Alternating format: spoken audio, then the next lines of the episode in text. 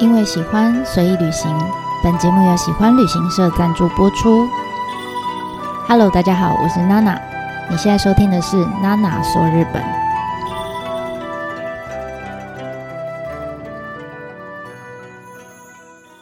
Hello，大家好，我是娜娜。上一次呢，我们提到了非常精彩的地中美术馆。那在这个地中美术馆开幕之后啊，其实来到指导的人就越来越多。那这也使得就本来呢，其实只有两栋呃住宿设施的这个贝勒森集团，他们本来是贝勒森之家美术馆，还有贝勒森之家的椭圆嘛。那这两栋其实他们呃本来的房间数就不多，所以啊就开始诶。出现很多满房啊，或者是订不到房的状况。那最早虽然呃在旁边有一个国际露营场，那也可以提供少量的一些住宿需求，但是你知道，就是来到指导美术馆里面看艺术作品的文青挂，跟会来到指导这边露营的这种 outdoor 或者是呃亲子的客群，其实是不太一样的。所以啊，后来贝勒森集团就决定呢，把原来的这个露营场呢就撤掉，然后改改建成这个贝勒森之家的另外两栋住宿设施，一栋叫 Park，一栋叫 Peach，哈，就是一个是公园，一个是海滩。那现在呃，以这四栋来说，公园呢算是它四栋建筑物里面，四栋住宿设施里面房间数是最多的。那当然，他们也会仿照就是过去贝勒森集团的习惯，哈，在饭店的各个角落都会有艺术品，好，或者甚至是房间里面都会有艺术品可以欣赏。那我们这一次呢，要带大家去的就是大家最有可能订到房的这一栋，就是贝勒森之家公园里面的一个艺廊，小小的艺廊，真的不大哈，但是我自己觉得还蛮精彩的。为什么呢？因为它跟山本博斯有关。然后我又是他的脑粉啊，所以我非常喜欢这里。那所以这一次呢，就是要来跟大家介绍这个艺廊，我们下面就叫他三本博士艺廊吧。那在正式开始之前呢，这边要稍微跟大家说明一下，如果你是第一次听娜娜的 podcast 的话，呃，下面的内容呢，大多是我自己在带团的时候，可能会在巴士上啊，或者是行程中间跟旅伴们做的一个分享的内容笔记。那所以多多少少啦，都会掺杂我自己，呃，过去在艺术季活动里面的一些体验、故事或者是一些感想。那对于实际已经去过的朋友们来说，这些可能就是跟我一起回味这 这个艺术季之旅。那但是如果你现在是正计划要去这个地方，或者是你现在就已经站在这个美术馆前面的话，那我要提醒你的是，下面的内容呢，可能有一些是有暴雷的地方，那你就自己斟酌你想要听到什么样的程度。那我的建议是，呃，你可以先，如果你不想要被暴雷，那你可以先进去看一看，然后再出来听一听，然后呃，看看有没有漏掉的地方，有一些很有趣但是被你漏掉的地方，呢，再进去看一次，这样这样就不会有遗憾了。这是我建议的享用方式。好，好，那我们就正式开始吧。如果你是从很早就开始 follow 我的 podcast 的人的话，一定有听过山本博士这个人，因为我讲过他好几次，包括一开始我们在讲呃江之浦测后所，到后来的莫瓦美术馆，其实都跟他是有关系的。那山本博士这个人，我很难呃用一个单一的角色去身份去定义他，因为他实在是。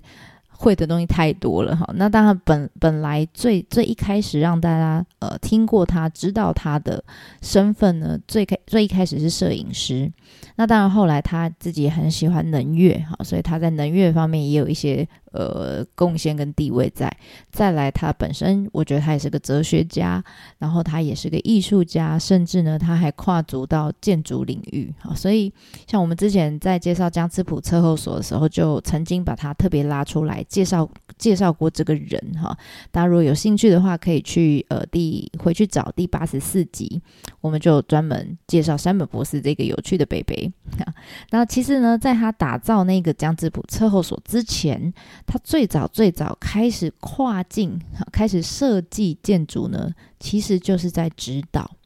那个时候，在二零零二年呢，他就在指导的一个呃家计划的嗯，要怎么样？一个艺术计划里面呢，去打造了一个叫护王神社的地方。那同时呢，他的呃摄影的代表作品有一系列叫海景系列。这个系列的作品呢，也是在贝勒森之家美术馆里面，呃，算是非常有人气的一个呃常设的作品。到现在也还从开始到现在都还还是有在呃展示当中。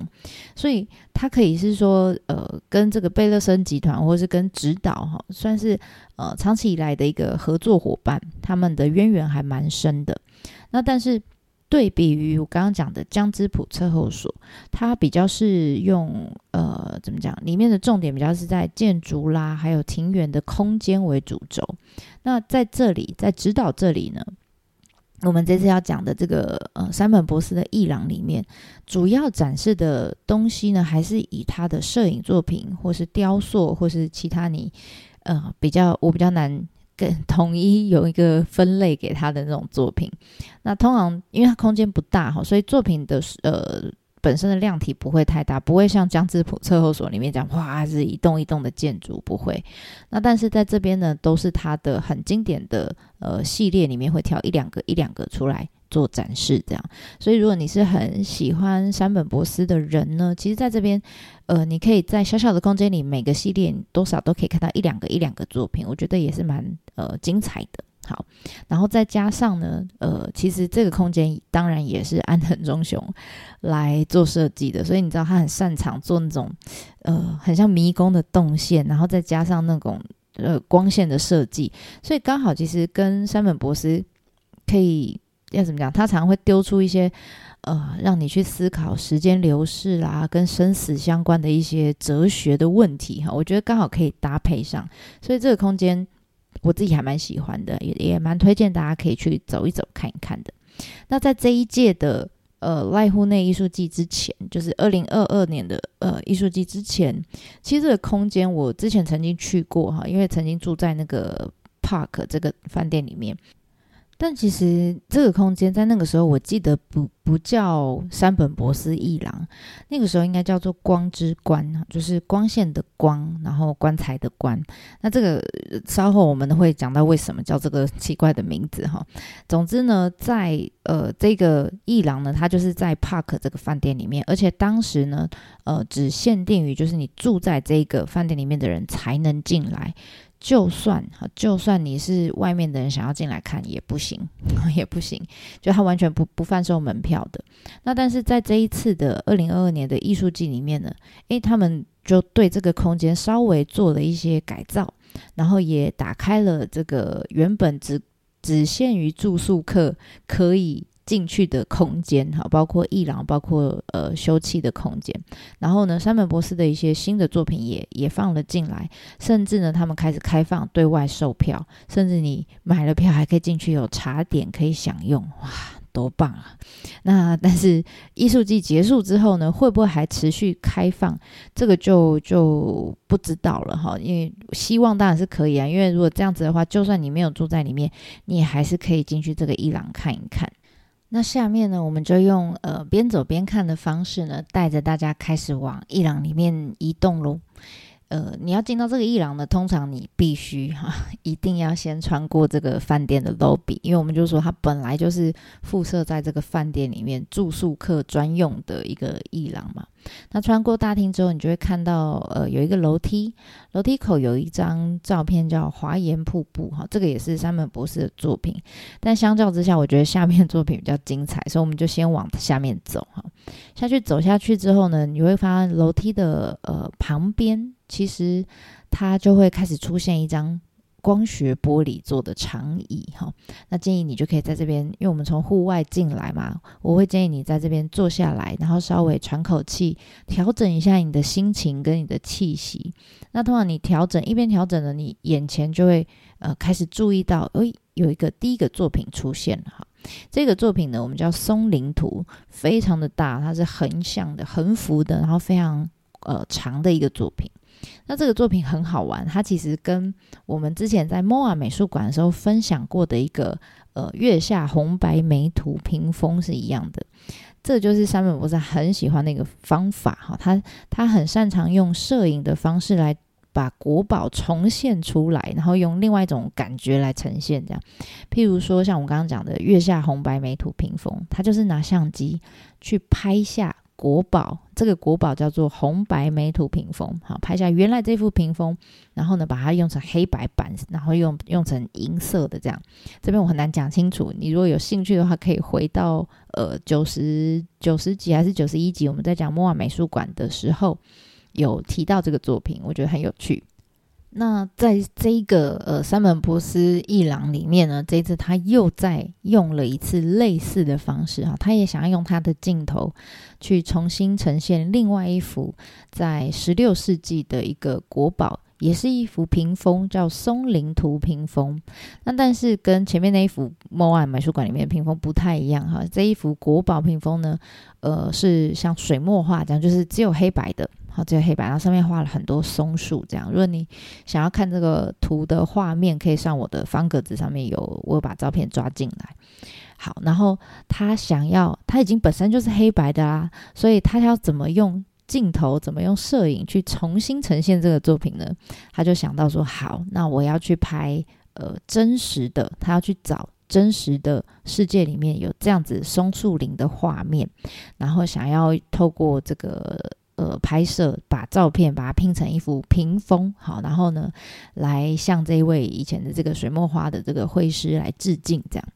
而且那时候听说这个，之前我有听过一次导览，那个导览人员就说啊，山本博斯之所以会想要选松林图屏风来做创作的对象，有一个可能哈，有一个可能是因为松树其实对日本人来说的意义是非常特别的，首先是。呃，我们好像之前也有稍微提过，就是他们认为，呃，神明的灵哈会依附在这个松树上面，尤其是年纪很大的松树，就是老松哈，所以他们常在神社里面，就是假设今天为了要酬神，然后要演演出能剧给神明看的时候，他们就会在神社里面找一棵老松树，然后面对这棵老松树，就是面对神明的意思，他们觉得这个树上面就有神明这样。那就会面对这棵树呢，开始搭一个临时舞台，然后上面就会开始演能剧，这样哈。你看这个道理是不是跟我们台湾？我记得我小时候也是在庙口，就会搭一些布袋戏啊，或者是歌仔戏的舞台，然后这些舞台一定是面对神明的，哈，这是一样的道理，就是因为这是演给神看的嘛。所以，呃，这个能舞台最早出现的形式就是这样出来的。那从那，从从此之后呢，这个呃能剧的表演舞台就慢慢就变成说，哦，它就是在最早最早一定是在户外，好，那后来慢慢演变到说，呃，变到室内。但是早期在户外的时候，一定你仔细看舞台的附近，舞台的对面一定会有一片，或是至少有一棵松树，啊，或是有一片的松树林。那除此之外呢？呃，松树因为它有一个常青的特性嘛，所以，诶，对日本人来说，从以前到现在，常常就是被那种统治阶级拿来当成就是权势或者是地位，我的帝国要长存的一个象征。所以，不管是武士啦，或者是呃将军哈，他们都喜欢在自己的城郭或者是宅邸里面去种很多的松树。好，所以你就知道他们对松树有一种很诶特别的情感。那山本博士呢？为了要仿造这个屏风上面出现这种松树林的感觉，所以他就特别到了日本各地哈，只要是松树有名的地方，他都去找。他想要去找这个屏风上面出现的画面啊，包括松岛啦、天桥立啊这种，他全部都去了。但他很无奈的就发现说，哎，这些有名的有松树的地方呢，其实很多已经被人为的活动的景观给给给破坏了。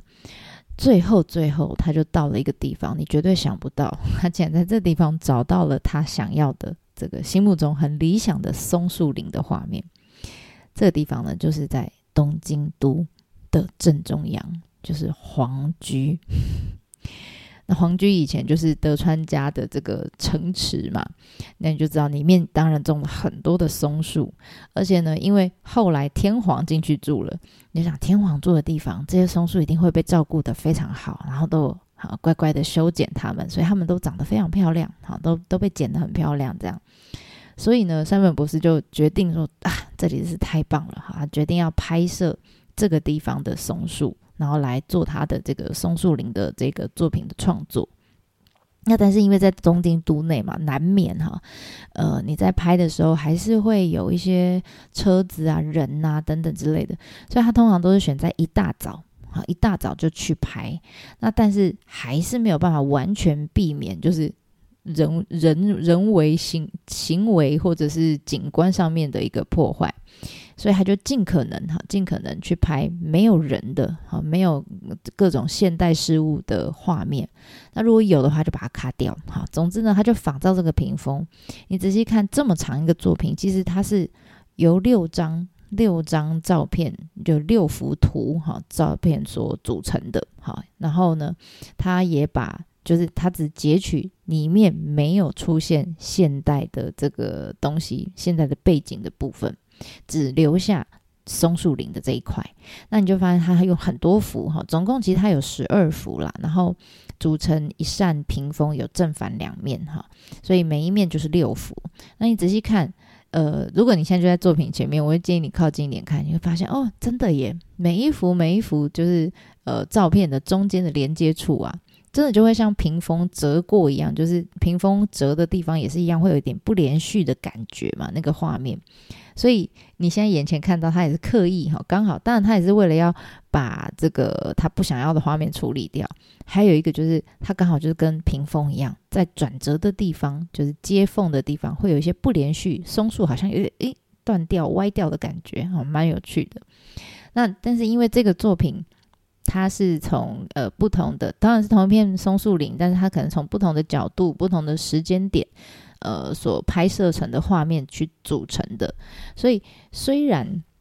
三本博士就说，他说虽然这是照片，哈，这些都是我真实世界里面拍到的，可是我把它组合起来，你就会发现你没有办法在真实世界里面找到一个一模一样的画面。就像呢，当初他很努力在寻找。松松林图屏风里面的那个松树林的画面一样，他就是经过了一番努力，才意识到说啊，原来呢，在我们真实世界里面，其实根本就不存在这样完美无缺的场场所哈。那这一切完美，其实就都在呃以前的画，或者是在我现在的作品里面，都是很虚幻的世界哈。你看是不是很像我们现在提到这个虚拟世界里面的美好的感觉哈？所以这个是松林图，我觉得很有趣的一个小故事。好，那接后接下来我们走下楼梯，看到看完松林图之后呢，你可以往右边转啊，你就会看到另外一个空间，就是我们刚刚稍早有提到的叫光之关的空间。那这个空间哈，你你会发现你一进去会觉得第一个感觉是觉得好暗。的确哈，因为它里面呃刻意它不不开其他的光源哈，只有一些嗯好像发光的白色的盒子放在地上，然后每一个盒子上面呢就会有一幅作品。那你仔细看，你会发现哦，这个空间里面总共有四幅。呃，摄影作品，然后呢，有四个光光呃亮亮的这个白色盒子哈。除此之外，没有其他的光源。那其实他这是刻意的哈，就是他希望你可以来到这边，然后自然而然就因为光线只有那边有，你自然而然就会专注在这些作品上面。而且因为旁边都是黑的哈，所以你开始会感受到，你等一下我们讲作品你就知道，你就感受到说哦，真的有一些。很哲学的，呃，有宗教的，有生死的一些含义在里头哈。那所以你仔细看，你现在你在空间里面，你可以看一下，呃，你现在身旁这四幅摄影作品，虽然他们拍的拍摄的主体都不同，主角里面的主角都不同，但他们有两个共通点。给你两秒钟，你发现哪两个共同点了吗？第一个应该很清楚，就是你会觉得，嗯。是我眼睛有问题吗？还是这些作品有问题？哈，你会发现每一幅都糊糊的，好像没有对焦对好，这样就每一幅每一幅都是糊的，哈，都模糊不清。第二个，你可以大概知道说，哦，OK，他们拍的虽然主角不一样，但是呃都是建筑物，好，都是建筑物。那我会建议你，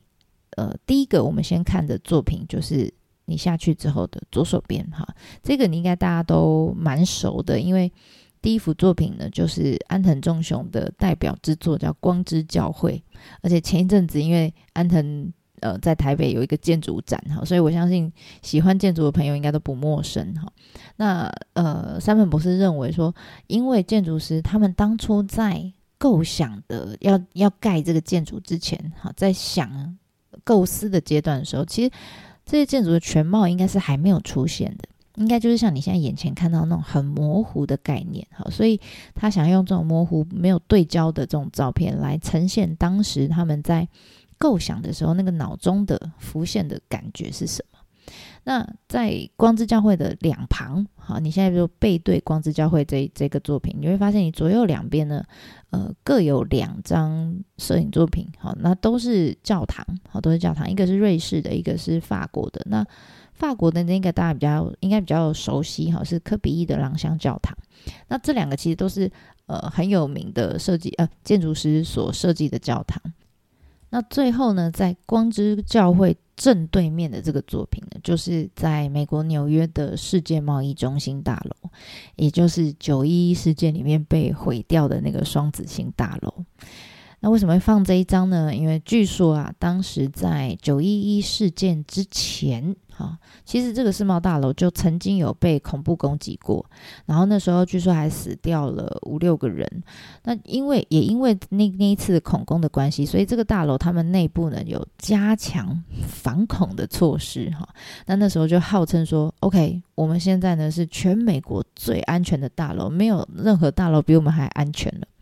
但没有想到的是。就算你做了这么多，你绝对没有想到会有飞机撞上来吧？所以最后九一一呢这个事件之后呢，这个大楼还是从这个世界上也消失了。好，好，所以这是这四幅作品。那除了这四幅作品之外呢，我还建议大家先注意到，你可以蹲下来，好，或者是稍微弯下腰来看看，旁边还有一个。呃，放了一个装置，小小的一个透明，很像透明玻璃珠，哈，这各种形状的，有正方形的，有圆形的，这种玻璃珠堆叠而成的一个东西，哈，这也是他的作品，哈，叫光学哨子五轮塔，就是光学玻璃做成的五轮塔啦，好，那这个也是一系列的作品，不是只有一个，哈。那所谓的五轮塔，就是你现在看到眼前的这个东西，其实你应该在呃日本的寺庙里面一定有看过。这个东西其实是从佛教哈，有人说他们有人说是从印度来的。那这个东西原本最早最早最早是用来放这些高僧的这个舍利子的呃容器。那当然后来演变出各式各样的形式，有木头的，有石造的，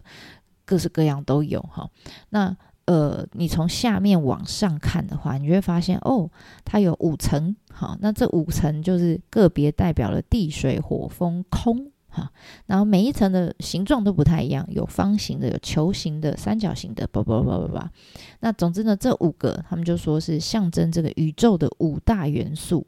那在这里呢，山本博士他不用一般你在寺庙里面看到的石头造型啊，或者是木木板的样子，都不是。他用他最擅长的就是光学玻璃，好，然后来打造出一个很迷你、小小的、不大的一个五轮塔。那有趣的是，他把呃，因为你我们刚刚说从下到上是地水火风空嘛，所以从下面数上来，第二个空间就是圆形的这个这个玻璃珠里面，你就会发现，嗯。你仔细看哦，山本博士把他之前的海景系列的作品镶在这个五轮塔的球中间，那个球球的中间圆形的球形的空间里面。那我刚刚说他从下面数上来是第二个，所以就是地水的水嘛，哈，所以就是刚好也是水的象征，然后里面他放了海景，啊，就刚好就可以做一个呃结合就对了。所以你看这个他的海景跟东方的宗教。诶，做了一个呃很有趣的结合。那为什么我要特别讲这个小小的五轮塔？因为你仔细看，在你现在正站在这个一廊空间里面的时候，你可以再一次看完五轮塔之后，再一次看一下你四周的这四幅摄影作品。那尤其呢，我想大部分都应该跟我差不多，就是你在这空间里面，你你你。停留最久的画面应该啦，应该会是双子星大楼的画面，因为当大家看到这个画面，你就会想到啊，那个时候的九一事件。有些人呃，每个人反应不太一样哈，有些人可能会觉得啊很恐惧，有些人觉得啊好失落哈，有些人觉得很悲伤等等之类的。但你仔细想想，仔细看看这个空间里面为什么要做这样子的安排？除了双子星大楼之外。其他的三幅作品都是西方的宗教的象征，就教堂。然后再加上我们刚刚讲的这个五轮塔，它是东方宗教的一个元素，所以再加上地上，我刚刚说有亮亮的白色的盒子，其实真的也还有点像光呃棺材的样子哈，所以你就想这整个空间里面，它被呃取名叫做光之棺。就是就是这个原因哈，就是嗯，日本他们我们比较常听到，就是日本他们用“镇魂”这个字这个词啊哈，镇定的镇，然后灵魂的魂。那我们用台湾人理解方式，那你你可以把它翻成悼念哈，意思就是说，山本博士想要透过这些作品的呃位置的安排，还有它的宗教性质等等，在这边营造一个。呃，悼念的空间，去安定那些已经过世的、已经去世的这个灵魂。然后呢，同时，你你是还留在这个世上的生存者、生还者，哈，你在这个空间里面，或许也能得到一些安慰，这样子。好，所以这个是光之观的空间。再来呢，我们继续往下走，你就会发现，哦，诶，接下来展间就比较不规则一点，哈，有凹进去，有凸出来，等等的。那 anyway，里面呢，你就会看到有呃，我们之前在江之浦测候所里面看到过的剧院系列的照片，哈，也是也是一系列的作品。那这边我们就不特别再做介绍。另外一个比较不一样的是，你可以从墙壁的呃，它好像开了一个细缝，哈，一个框框的感觉，从那个细缝里面往外看，你会看到一个密闭式的，就是人走不进去的一个户外庭院空间。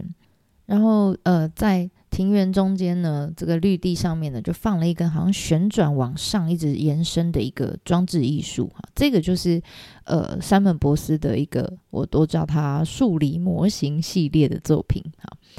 其中一个，它有很多种哈。那据说为什么会有这系列作品？是据说他有一次在偶然的机会下面呢，他就拜访了一间呃数学研究室。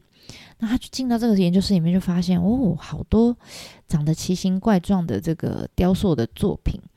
然后他就呃很好奇，他以为就是这些教授们有艺术创作的这个这的怎么讲斜杠的工作，这样就他就问了里面的教授，就是教授就说啊，没有啊，没有没有没有，他们他们都数学教授嘛，哈，他说哦没有啦，这些哈其实呢都是我们全部用。数学公式做了计算之后才做出来的模型哈，你现在看到的每一个模型的背后，其实都是一连串很复杂的数学公式。那这时候就山本博士就很好奇哈，就勾起他的兴趣，所以他就开始栽一头栽进去，开始创作这一系列作品。他才知道说，哇，原来用这些公式呢，呃，搭配起来就可以做出一些很有趣的这个呃形状的东西。那所以他就把这这些东西都做成了雕塑作品哈。那你现在眼前看到这个像螺旋状的这个东西呢，你是进不去的，你也碰不到它，你只能偷偷看它哈。然后它就是用一个呃圆柱形跟三角锥的公式演算而成的作品。那怎么演算呢？我也不知道，因为很难。它光作品名称听起来就很多专有名词，我已经念不出来了。总之你就知道哦，OK，它是背上呃一些数理模型做出来的。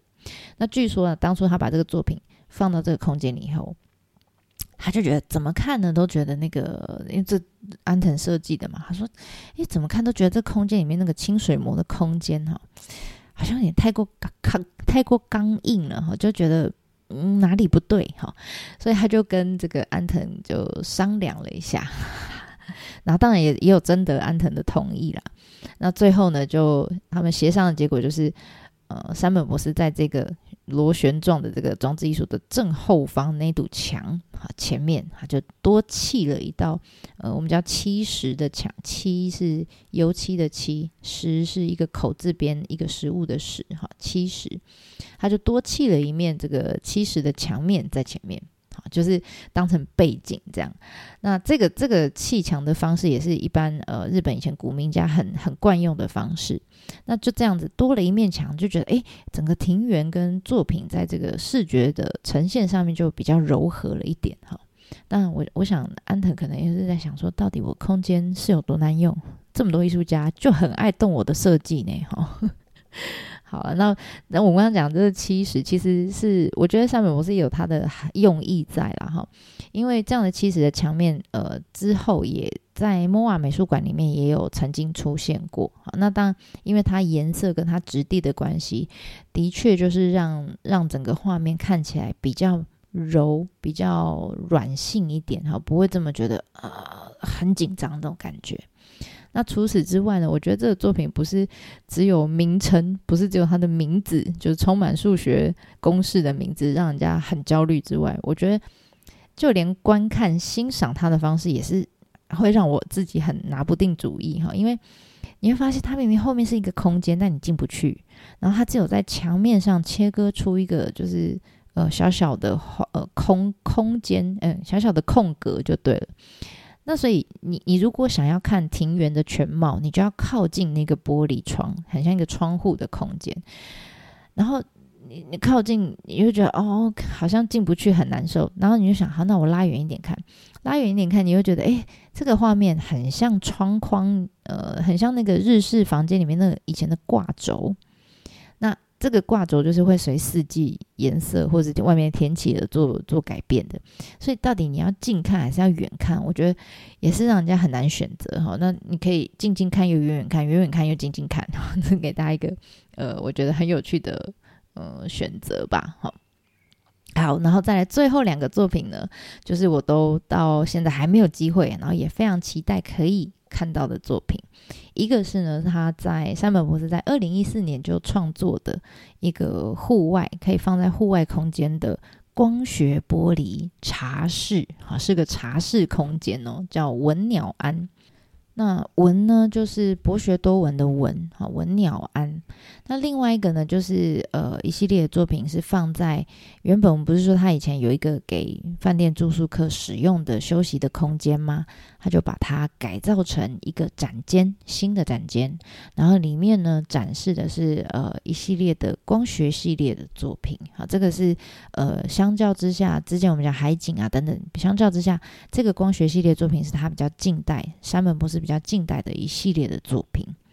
那我们刚刚讲的第一个文鸟庵呢，曾经呢在威尼斯的凡尔赛宫，然后也曾经在日本的这个京都的京瓷美术馆，哈，各个地方总之呢辗转流转了很多地之后呢，最后终于现在来到了直岛，哈。那这一间透明的茶室跟传统我们认知的日本的茶室的空间，其实有蛮大的不同哦。光是它的四周的墙面就跟传统的茶室不一样了嘛，因为以前的都是要实心的，这一次他用光学玻璃打造出来，就是四面都是透明的，所以外面的光线啊，全部都会洒进来。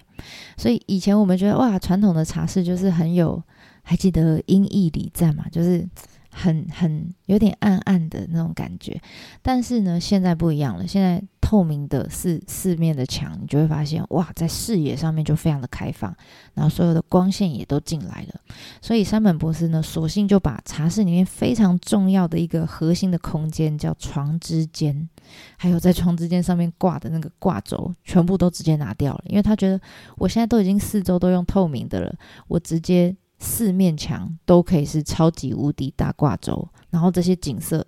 挂轴上面的这个呃风景。就是四周的，你看你在哪里展示哈，就是你展示那个地方的景色这样子，就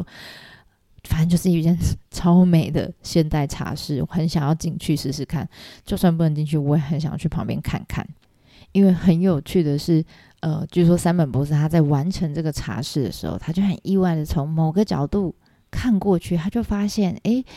呃，因为茶室虽然是透明的，它的那个令口啊，或者里面的一些。摆设有一些部分是呃用木头制造的，好木头制作的，所以你会发现整个茶室的这个看过去的画面